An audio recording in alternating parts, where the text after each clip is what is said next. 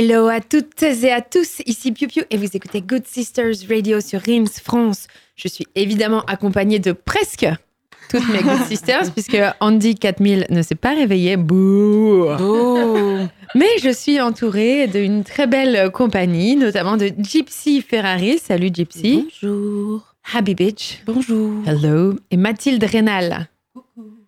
Ah, ton micro ne marche pas. Non, c'est pas vrai. Ah voilà, c'est Ah, coucou. Et aujourd'hui, notre invité musical de, du mois sera Paloma Colombe, qui euh, viendra nous faire un set spécial sur euh, les femmes euh, arabes qu'on ne connaît pas forcément. Car oui, comme vous, nous n'avons pas pu fermer les yeux sur le racisme qui est encore, encore plus visible que jamais en ce moment. Et loin de nous de raconter cette semaine la haine ou la peur de ce phénomène comme nouveau, alors on a eu envie de au-delà de faire un constat de ce climat violent, d'échanger ensemble sur les moyens d'action et de pensée qui nous permettent de faire évoluer les mentalités, de déconstruire, notamment par la culture, ce qui est notre euh, cadre de travail, n'est-ce pas? N'est-ce pas? Que ce soit la pop ou l'underground. Mm. Alors, avant de rentrer dans le vif du sujet, je vous propose d'écouter un peu de musique. Iseult, Sex. Baby,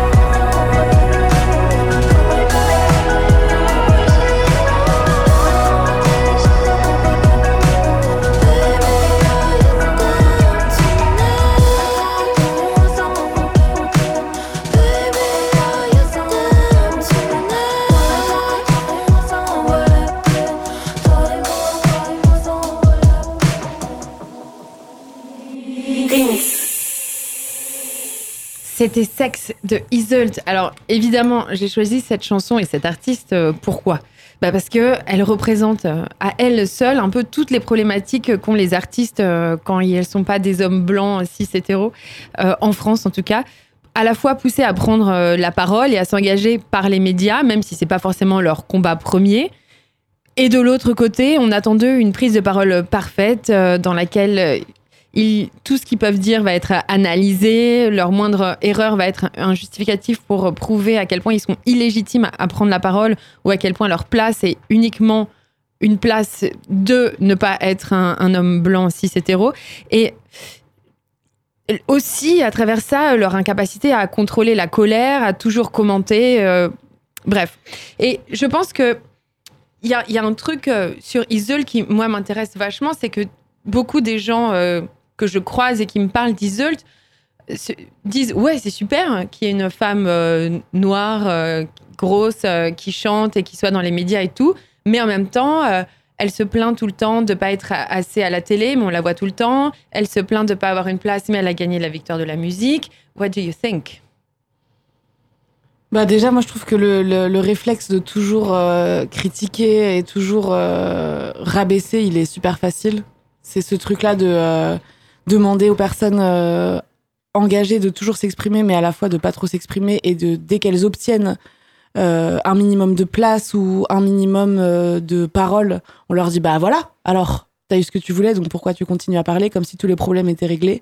Hmm. Donc déjà pour moi il y, y, a un réflexe comme ça et puis en plus c'est super patriarcal de toujours commenter la place que prend pour ne la citer qu'elle Isult et comment elle prend cette place là c'est à dire que il y a des artistes euh, qui prennent beaucoup plus de place qu'elle et à qui on va jamais dire ça, en fait, dire ouais, mais là, c'est bon, vous avez assez pris de place. C'est, assez euh, révélateur, justement, du patriarcat, du racisme, de la grossophobie que Isol subit euh, en tant que meuf noire grosse, de lui dire, dès qu'elle a obtenu une miette de visibilité ou une miette de prise de parole, que ça y est, c'est assez, quoi.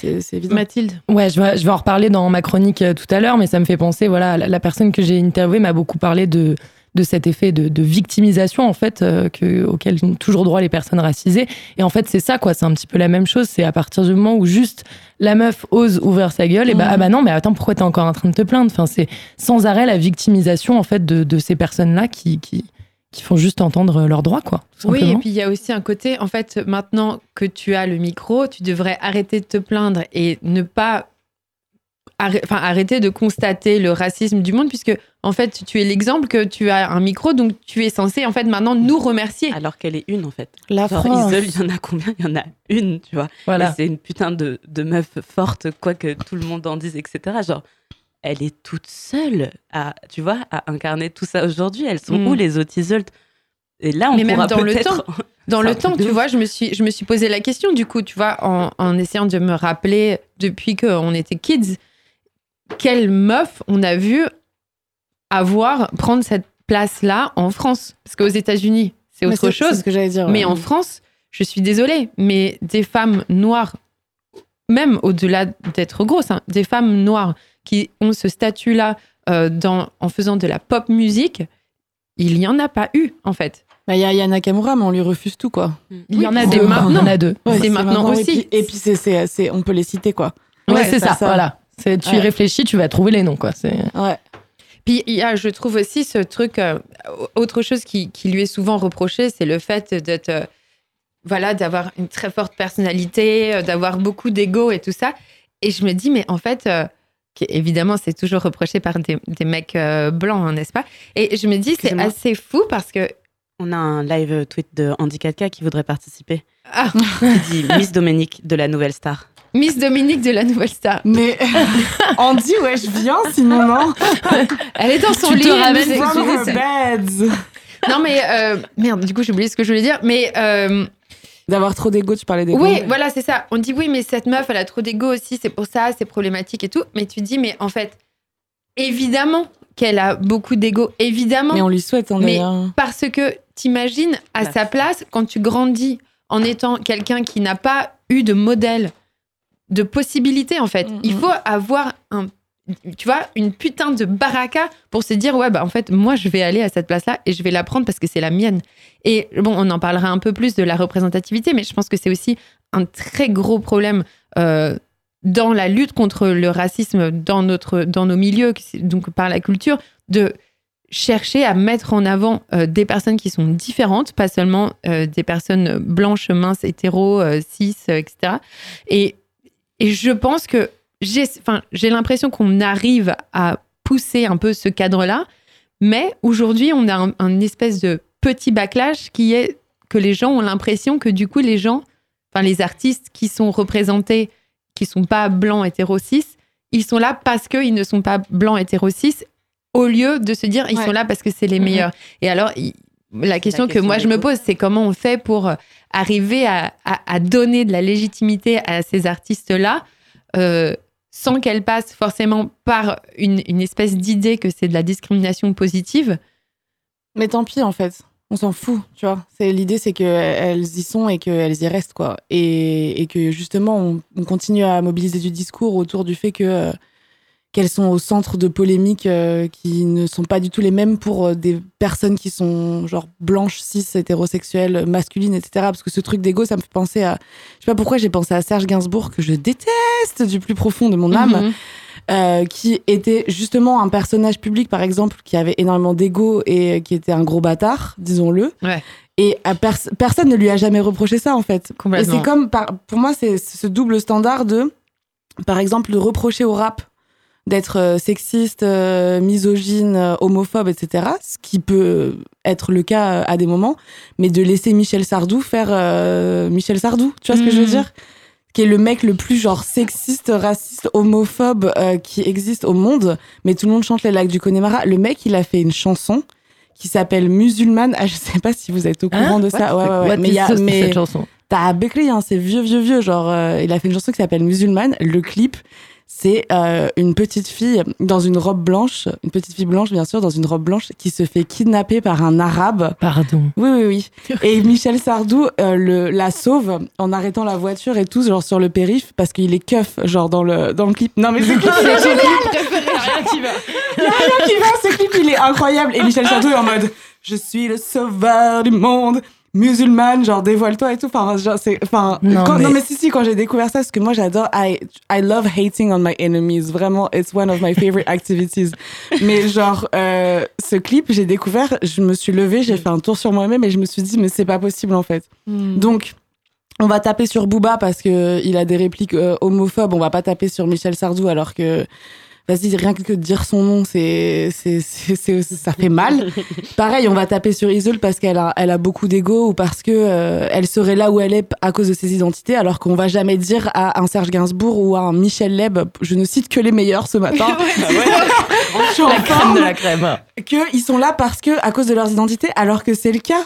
Ouais. Si euh, Michel Leb et Michel Sardou et Serge Gainsbourg ils sont arrivés là où ils ont, enfin là où ils sont, ils sont arrivés, c'est pas parce qu'ils étaient talentueux, frère, c'est parce que c'était mecs cis blancs hétéros. Donc pourquoi Mais là on leur dit pas ouais vous êtes arrivés là à cause de vos euh, identités? On en revient toujours à, à- à ce même, à cette même problème, à cette problématique qui est l'universalisme, hein, que tout, à chaque émission on en reparle, mais c'est parce que c'est le centre de tous les problèmes euh, identitaires qu'on a en France, Oui. puisque au fait on est dans un, pays, dans une culture qui considère que euh, les droits humains, l'humain, l'universel est un mec blanc hétéro. Donc forcément, à partir ça. de là, il y a un problème. Et il y avait un truc que je te racontais l'autre jour euh, à B-Beach, c'est que ma fille, donc qui a deux ans, Mmh. L'autre jour, elle me raconte un truc et elle me dit Oui, ça c'est pour les garçons. Et je lui dis Non, non, c'est pas pour les garçons et tout. Et en fait, je me rends compte qu'elle confond garçon, que pour elle, garçon, c'est enfant. D'accord. Tu te rends compte le truc Ouais. deep. Et attention, moi je suis féministe, euh, j'essaie de la Avec pousser toi, maman, dans elle arrive quand même à avoir ça en tête. Et en fait, ça m'a choquée parce que je me suis dit, mais évidemment qu'elle pense ça en fait, parce que tout le langage, Mm. euh, tout, tout ce qui est autour d'elle, au-delà de moi, est fait pour lui faire comprendre que le garçon est universel. Et c'est terrible parce que tu te dis, quand tu as cette information-là, quand tu as deux ans, c'est pour impossible après Waouh, ouais. c'est une dinguerie en fait. Donc d'aller dire ça à des mecs blancs qui sont qui pensent qu'ils sont l'universel. No offense à tous les mecs blancs qui sont autour de nous. Yes, yes offense. Mais quand tu vas dire ça à des mecs euh, blancs, ils se disent non mais euh, évidemment non mais moi je vois pas la couleur, moi je suis pas raciste, moi je suis pas sexiste et tu dis bah oui, mais c'est parce que tu as la chance de d'avoir toujours pensé que toi t'étais l'universel, d'avoir pensé que toi t'étais le centre du monde autour duquel euh, tout s'est construit. Mhm. Sauf que toutes les autres personnes ne sont pas dans ce cas et c'est toujours un challenge de malade de tu vois, de faire comprendre que la voix des autres peut aussi rimer avec universel et pas seulement avec euh, leur identité, quoi, comme tu disais. Oui, mais c'est le, c'est le problème de la France, de l'universalisme républicain, de la méritocratie, de, de cette construction euh, de, de la citoyenneté française comme n'étant qu'une euh, et, euh, et indivisible. Et c'est, c'est, c'est impossible de, de démêler les enjeux de race ou les enjeux de, de, de sexe et de genre. euh, dans, dans une euh, ouais dans une dans, dans un prisme comme ça quoi qui est aussi réducteur mais après voilà les discours se multiplient et, et on continue euh, à le faire notamment à travers la culture et je pense que c'est ce qu'elle fait aussi Isolde c'est que euh, elle arrive à avoir une parole politique autour de sa pratique artistique et avoir une pratique artistique qui est qui est de qualité parce qu'en fait Mm. Isolde elle est super talentueuse la meuf Mm. je veux dire elle est super talentueuse D'ailleurs, heureusement, c'est le seul truc que personne ne remet en question. On va passer aux experts. Ouais. La chronique de Mathilde. Jingle. Petit jingle. Alors, euh, salut tout le monde. Ce mois-ci, euh, dans les experts, je vais m'intéresser à un phénomène que euh, beaucoup de gens ne connaissent pas apparemment, qui est peut-être nouveau pour beaucoup de gens, qui est l'islamophobie. Et on peut même parler d'arabophobie, puisque c'est vrai, si on écoute nos politiques ou ce qui se passe un petit peu autour de nous, c'est à croire que tous les Arabes sont musulmans et que de toute façon, tous les Arabes sont pareils. Nous le savons, évidemment. Alors, vu que je suis journaliste, j'ai commencé à me questionner, parce que je tiens vraiment beaucoup à ce métier, je voulais le faire bien. Donc je me suis dit, est-ce que je dois faire comme mes confrères et donner donc la parole à un homme blanc de 50 ans euh, sur cette question-là? Et évidemment, j'avais envie euh, de faire euh, l'outsider, hein, vous me connaissez, je suis une meuf très très underground. Donc j'ai transformé euh, l'expert cis blanc en l'experte concernée, tout simplement. Et donc l'experte concernée, je vais mettre mon téléphone comme ça parce que je ne vois rien, c'est euh, Donia Ismail. Donc, c'est une de mes consoeurs journalistes que j'ai rencontrée à l'école, euh, qui est juste l'une des meufs les plus brillantes que j'ai jamais rencontrées, hein, je tiens à le préciser. Aujourd'hui, elle travaille euh, chez Slate et également au Courrier de l'Atlas. Elle a fait des sujets super top que je vous invite à consulter, notamment un sur les femmes musulmanes qui quittent le pays pour l'Angleterre, tout simplement à cause du port du voile pour trouver du travail, c'est plus simple. Donc, je vous invite à consulter ça, on vous laissera le lien quelque part.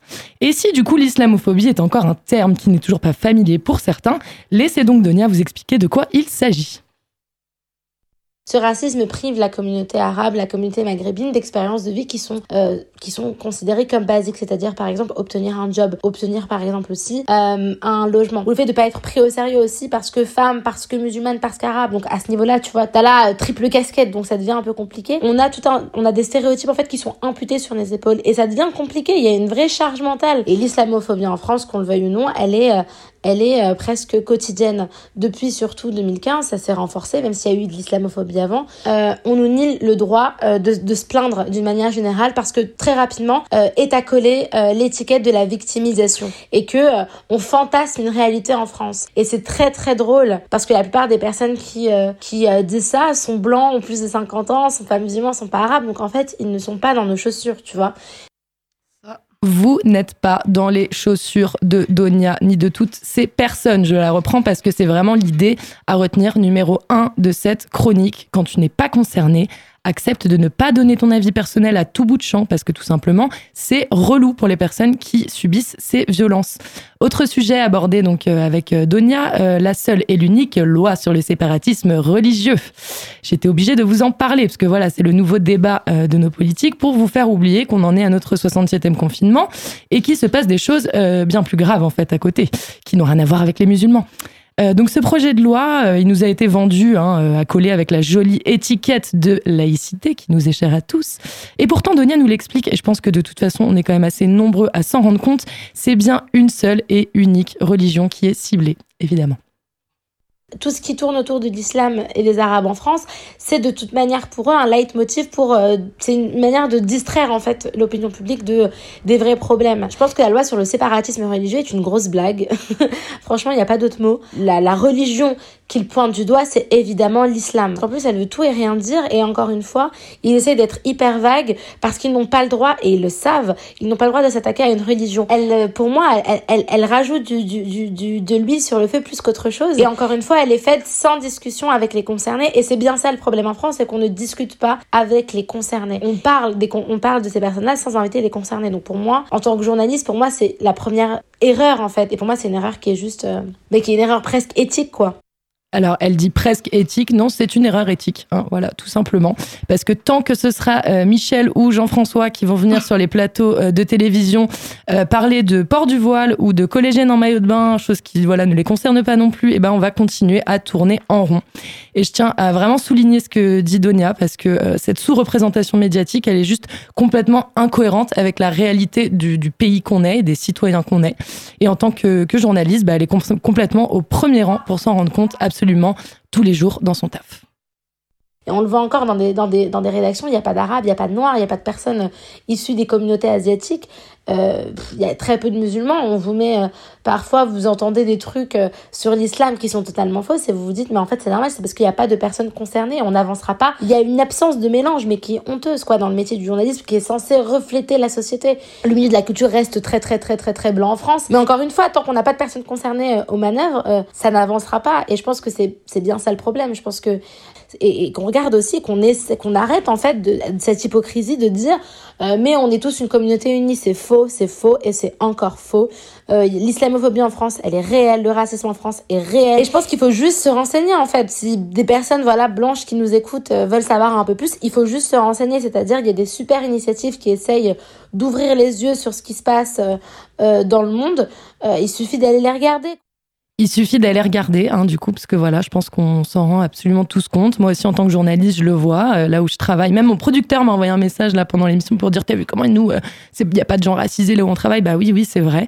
Euh, et voilà, heureusement, il y a des initiatives. Et Donia, c'est la première à bosser sur ces initiatives, notamment dans son travail pour un média qui s'appelle Arabia Vox, que je vous invite tous à aller consulter aujourd'hui. Je vous laisse écouter de quoi il s'agit On fait parler euh, les voix arabes et de la diaspora, euh, donc à travers un podcast, à travers plusieurs euh, petits concepts super cool sur notre page, Arabia Vox, on essaye de parler d'identité. Très très souvent, c'est une région et aussi ses habitants-là sont caricaturés. on parle que de, bah, ce qu'on dit tout à l'heure, d'extrémisme religieux et de guerre, alors qu'il y a beaucoup de choses qui se passent dans le monde arabe et que les Arabes, les Maghrébins, les personnes qui sont issues de la communauté, qui sont issues de la diaspora maghrébine arabe, sont beaucoup plus que ça. Donc on essaye en fait de mettre en avant des parcours d'hommes, de femmes, euh, et puis aussi euh, voilà souligner des initiatives qui nous nous intéressent et qui font avancer le débat.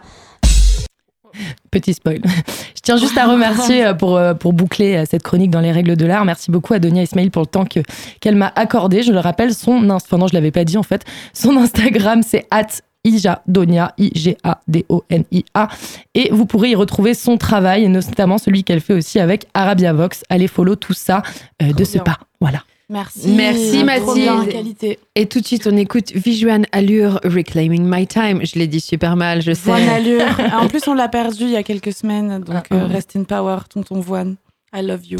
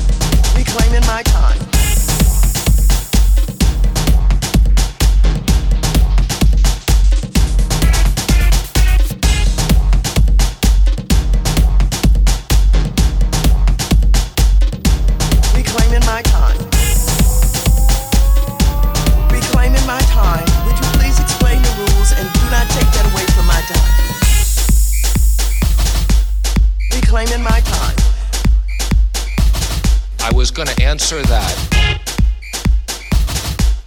Reclaiming my time. I was to answer that. Reclaiming my time.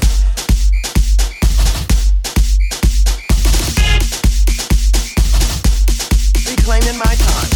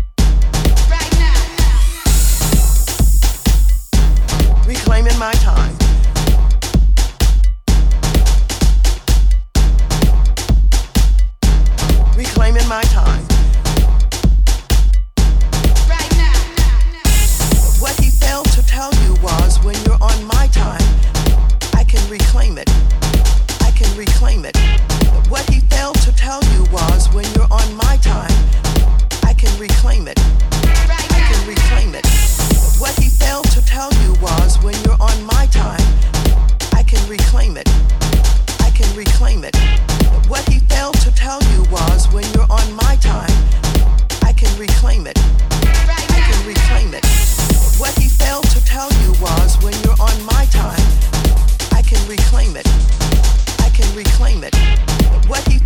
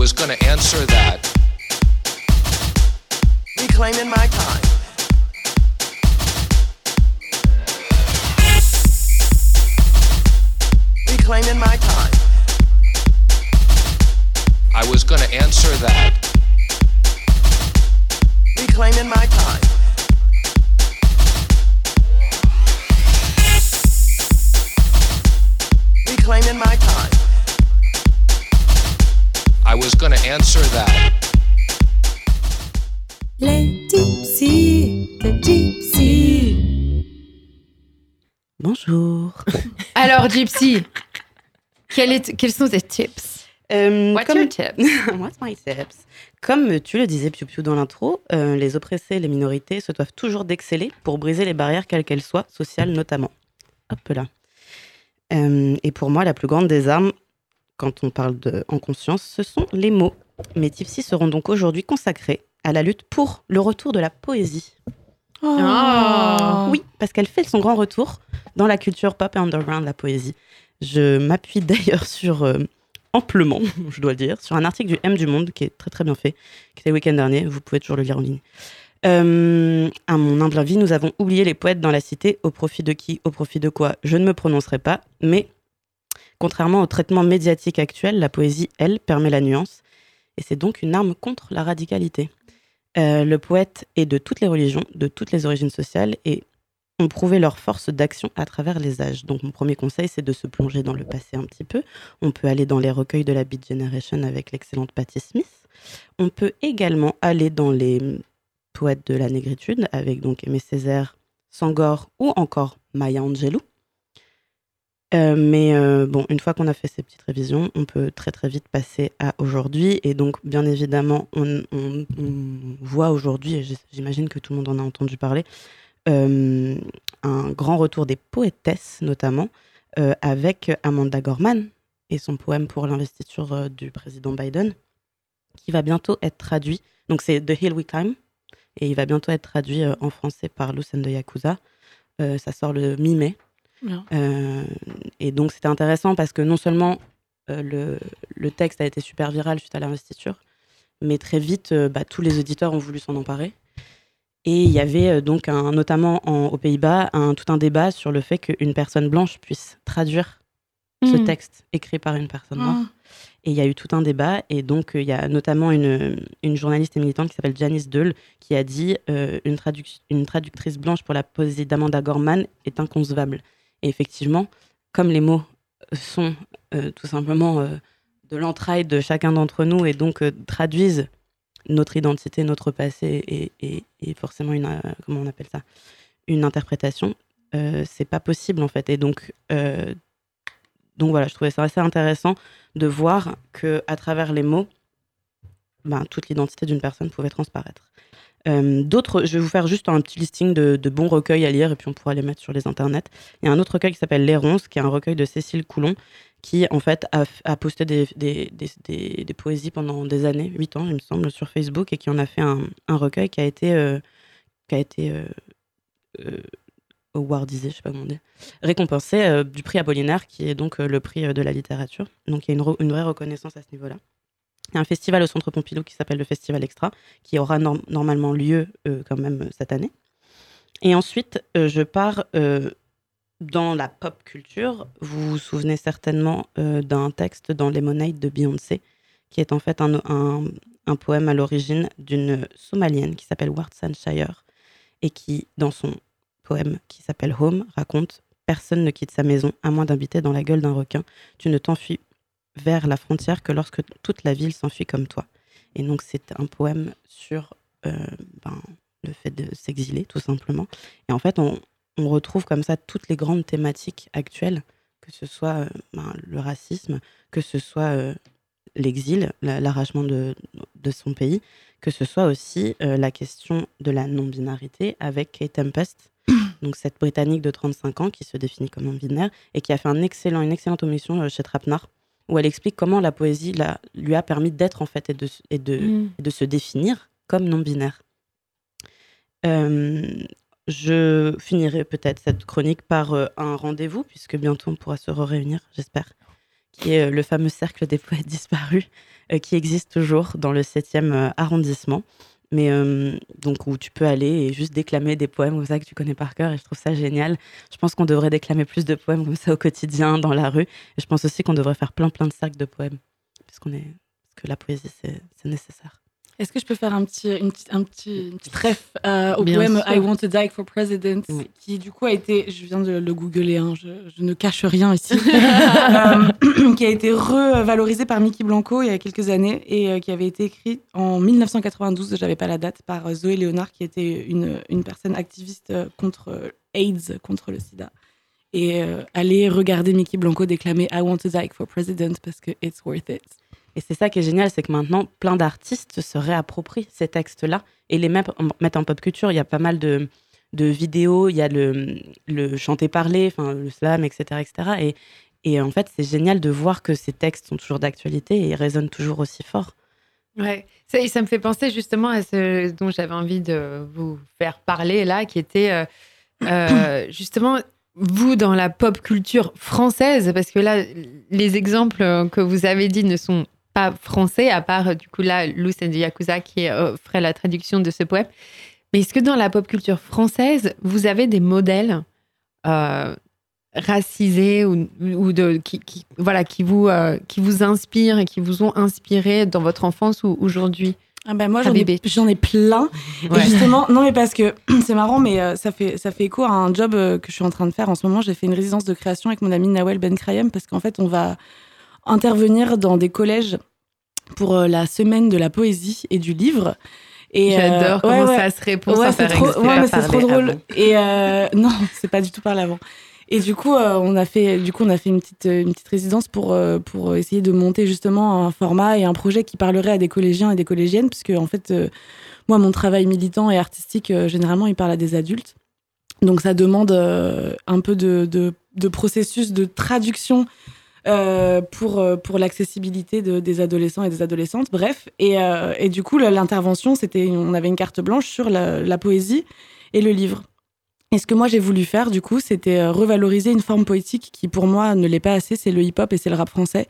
Parce que pour moi, le rap français, c'est de la poésie, en fait. Et, euh, et moi, j'adore les mots, j'écris beaucoup, euh, et depuis très longtemps. Et je m'exprime euh, avec une verve incomparable et maintenant légendaire. Mais mais c'est grâce au hip-hop, en fait. C'est grâce au rap français, parce que j'ai grandi avec le rap français. Euh, C'était ma seule, euh, mon seul échappatoire, justement, à ma vie horrible en Vendée, dans le racisme et la monarchie. Euh, et euh, et euh, j'écoutais Skyrock et en fait d'écouter Skyrock parce qu'à l'époque Skyrock c'était bien les frères je vous promets Ouais, ouais, mais je Skyrock. Skyrock, c'était trop bien. Et en fait, j'écoutais des textes qui parlaient de mes identités, qui parlaient de, des choses que je ressentais et qui, et qui en parlaient bien et qui en parlaient avec des rimes et qui en parlaient avec des figures de style et avec du rythme et avec des fucking bars. Parce qu'en fait, Oxmo Puccino, euh, Joe Star, euh, la FF, euh, Sniper, et, et ré- il faut réécouter ces textes-là qui sont des textes de pure poésie avec des héritages Mm. qui sont qui sont forts euh, aujourd'hui. Et du coup, ce qu'on a décidé de faire avec mon ami Nawel, c'était de faire une relecture de ces textes-là. Euh, une relecture un peu réinterprétée, quoi, pas nécessairement avec le rythme euh, de, des, des chansons euh, à la base. Et, et de refaire ça, c'était c'était incroyable. Le pouvoir poétique que ça remettait à l'intérieur de ces textes-là. Enfin, non pas pour dire que nous, euh, ce qu'on a fait, ça a revalorisé la poésie de ces textes-là. Ils en ont pas besoin, en fait, mais c'est juste euh, ouais, pour, pour, pour montrer ça, en fait, pour redire que en fait, le rap et le rap français, c'est une forme artistique, euh, culturelle, poétique et politique. Voilà. Une- Et toi, tu l'as ressenti différemment aussi. C'est ça euh, que j'ai l'impression que tu dis. C'est que ces textes-là, tu les as Ouais. ressentis différemment en, en les réinterprétant, quoi. Ouais. Il y a une Ah ouais. édition Gypsy. qui est, pardon, il y a une édition qui, qui est sortie justement là-dessus qui s'appelle Iconopop. Je l'ai lu pareil, hein, tout ça. Moi aussi, je me suis documentée. Euh, et justement, où il publie des textes d'Akhenaton, euh, Ah ouais. de d'Abbé Solar euh, et de tout, Ouais. et de tous les anciens. Euh, mais, euh, mais moi, c'est pareil. hein. Franchement, la poésie, j'ai bon, j'ai lu Baudelaire euh, pour le bac comme euh, tout le monde, tu vois. Mais la vraie poésie qui me parle Ouais. et qui m'a fait résonner, c'est celle-là.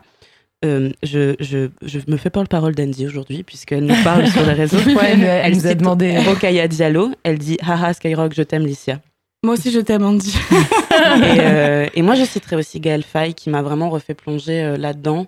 Je trouve que vraiment ces textes sont incroyables. Je trouve que ils sont justes, en fait. Ils sont super justes. Ils sont pas pleins de colère, comme pouvaient l'être beaucoup. Et en même temps, à juste titre. euh, Légitime, ouais. ouais, euh, tous ces textes-là dans lesquels Mhm. j'ai aussi euh, grandi, somme toute.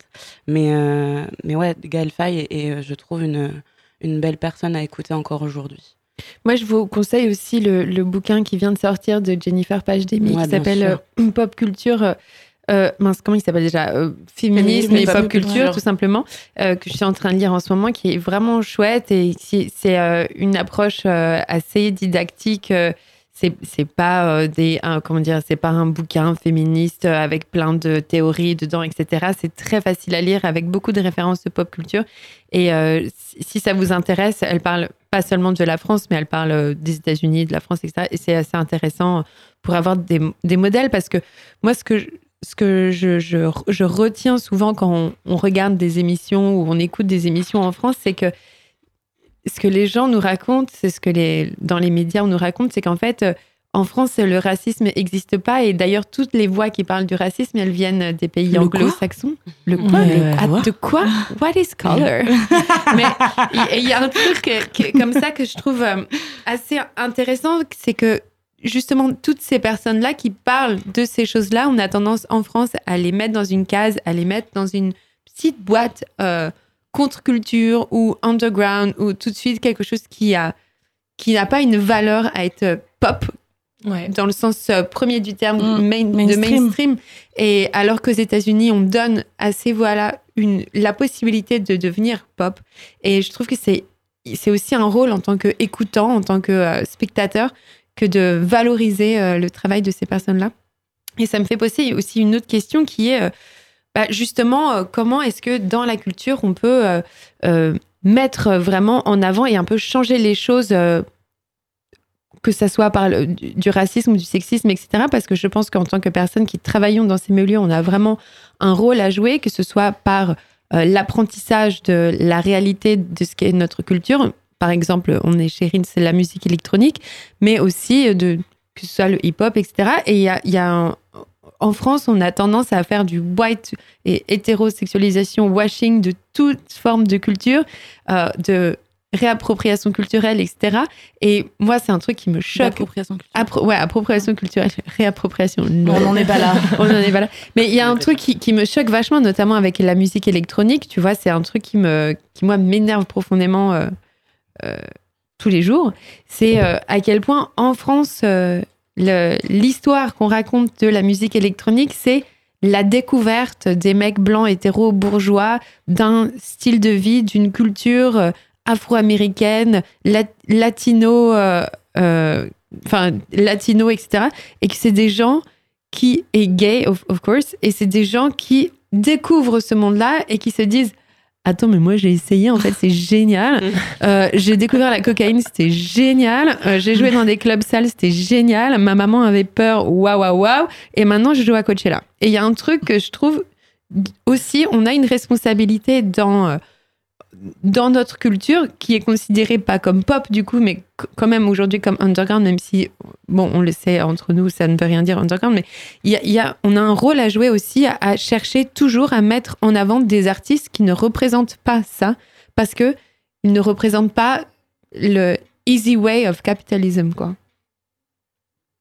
Je t'ai- ouais, je t'écoutais. euh, On écoute du coup tout de suite le choix de Mathilde. qui n'a aucun rapport avec le thème de l'émission. Ouais, pourquoi Que du kiff, que du kiff. C'était euh, mon mood ce matin, c'est tout. Don't call me baby, Madison Avenue. Mais on adore.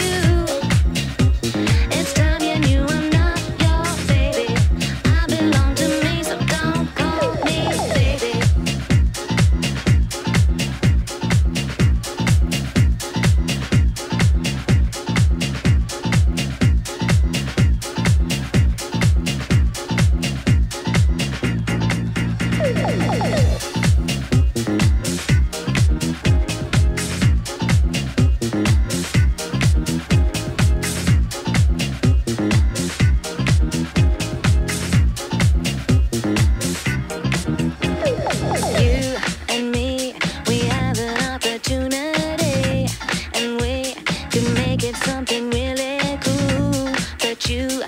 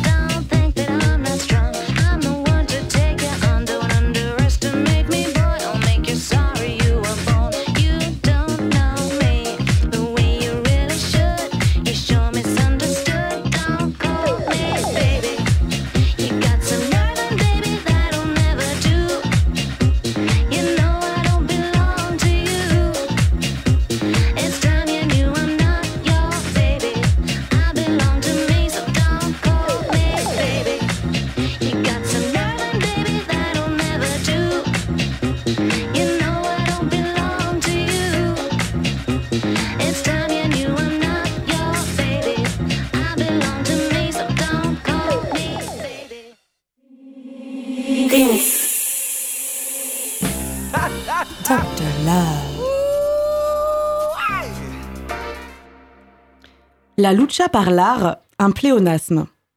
Encore une fois, j'aurais pu m'arrêter là, et parce que tout est dit, et parce que je suis fatiguée de me répéter, mais c'est Dr Love et on est chez les Good Sisters, donc on va le faire dans la douceur. L'art, la culture, donc la musique, la danse, la poésie, la peinture, etc., ne sont pas neutres. L'art est produit par des personnes. Et personne n'est neutre, tout le monde est positionné dans ses identités de genre, de race, de classe, d'orientation sexuelle, de religion, de validité, etc. Donc par syllogisme, l'art n'est pas neutre. Par ailleurs, les artistes produisent souvent du matériel créatif parce qu'elles ont des choses à dire. Et bon, à moins de vouloir raconter comment c'est drainant existentiellement de vivre rive gauche et de grandir en étant forcé d'aller au tennis tous les samedis matins, vous la voyez arriver, la performance de type art contemporain Babtou Chelou qui se lance des balles de tennis sur le corps en criant Maman, pourquoi la vie? Bref, J'ai déjà vu cette œuvre. voilà. à part les cas de ce type que personne ne comprend et que personne ne veut voir parce que c'est deux points chiants, ce que les artistes ont à dire viennent souvent de souffrances vécues, de traumatismes et ou de dénonciations sociétales et politiques. Ça s'appelle la résilience.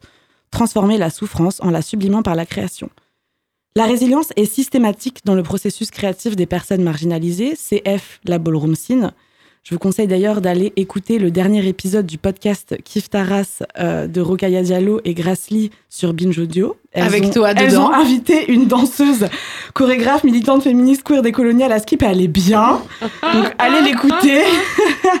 Donc CF la ballroom scene, mais CF aussi le jazz, le blues, le reggaeton, le graph, le crump, le hip-hop, le walking, le shawi, enfin bref, toutes les formes culturelles en fait, créées par envie et besoin de résistance à l'oppression, en gros, toutes les formes culturelles intéressantes quoi. Historiquement, l'art est donc une forte instance de résistance et de dénonciation et il doit continuer à l'être. On ne peut dépolitiser l'art, la culture, on ne peut séparer l'homme ou la femme de l'artiste, c'est un non-sens absolu, et c'est même un effacement du but originel de l'art. Créer du politique, dire le politique, célébr- célébrer le beau, mais aussi et surtout dénoncer le problématique.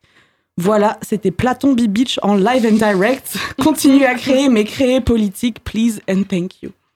Thank you, happy bitch. Anytime. Non, mais je pense que c'est super euh, intéressant ce que tu disais et ça va aussi, du coup, dans le sens de la question de tout à l'heure sur euh, l'appropriation des blancs, des différents. Enfin, des blancs. euh, des, des personnes qui sont privilégiées de manière générale, quoi. Euh, des différents courants culturels qui étaient, du coup, euh, de la résilience euh, de base et qui sont devenus pop, qui sont devenus euh, mainstream. Et, et je peux, je peux pas m'empêcher de penser que c'est parce que il y a derrière la forme d'art des gens qui vendent l'art et que quand ils vendent l'art, ils se disent pour que cet art soit vendu, que ce soit de la musique, un film ou n'importe quoi, il faut que ça réponde encore une fois à l'universel ou en tout cas à ceux qui peuvent s'acheter cet art. Et du coup, il faut qu'il se soit porté par des personnes blanches. Et d'où le fait que euh, beaucoup de musiciens qui ont repris que ce soit du hip-hop, du jazz, euh, etc de bref toute forme en fait de, musique euh, de style de musique qui était fait par résilience soit blanc parce qu'ils se sont dit ça va vendre plus de disques ça va faire plus d'entrées dans les cinémas? Ben là, c'est un, un double enjeu de l'appropriation culturelle et une des doubles problématiques de l'appropriation culturelle, à savoir en première étape, l'appropriation culturelle, c'est violent symboliquement parce que ça efface justement euh, les hum, revendications et les raisons de création originelles euh, des, des pratiques culturelles en question, qui sont du coup des raisons de résistance, des raisons de résilience, des raisons de, de survie. Donc ça, c'est la violence symbolique en premier temps, et en deuxième temps, on a la violence matérielle, la violence capitaliste, qui fait que euh, pour vendre, euh, on va visibiliser et mettre en frontline bah, justement des personnes qui représentent un soi-disant euh, universel, donc euh, des personnes blanches, pour euh, les nommer encore une fois. Euh, et on ne va pas faire profiter et bénéficier les personnes principalement concernées par une culture qu'elles ont créée par souci de résistance et résilience, mais on va en faire bénéficier des personnes qui n'ont rien à voir avec ces pratiques culturelles-là. Et du coup, pérenniser l'entre-soi, en fait, aussi capitaliste et matériel. Et du coup, c'est ouais, violence symbolique et violence, et violence matérielle de l'appropriation culturelle. Mais ne vous inquiétez pas, mon livre arrive.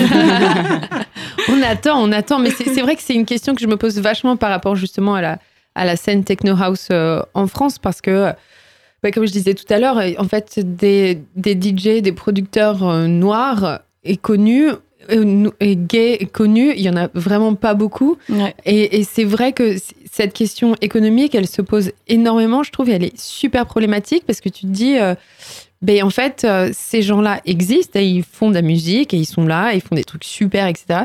Et pourtant, euh, c'est pas eux qui sont le mieux payés, c'est pas eux qu'on met Bien le sûr. plus en avant, mais du coup, si on les met pas le plus en avant, ben les gens les connaissent pas forcément, donc du coup, ben, ils vendent moins de tickets pour aller en salle. Mhm. Donc, du coup, ils sont moins payés. Et c'est, il y, a un vrai, je trouve qu'aujourd'hui, on, on doit profiter de ce moment de pause euh, de notre scène euh, culturelle de club pour se poser la question justement de quand ça va rouvrir.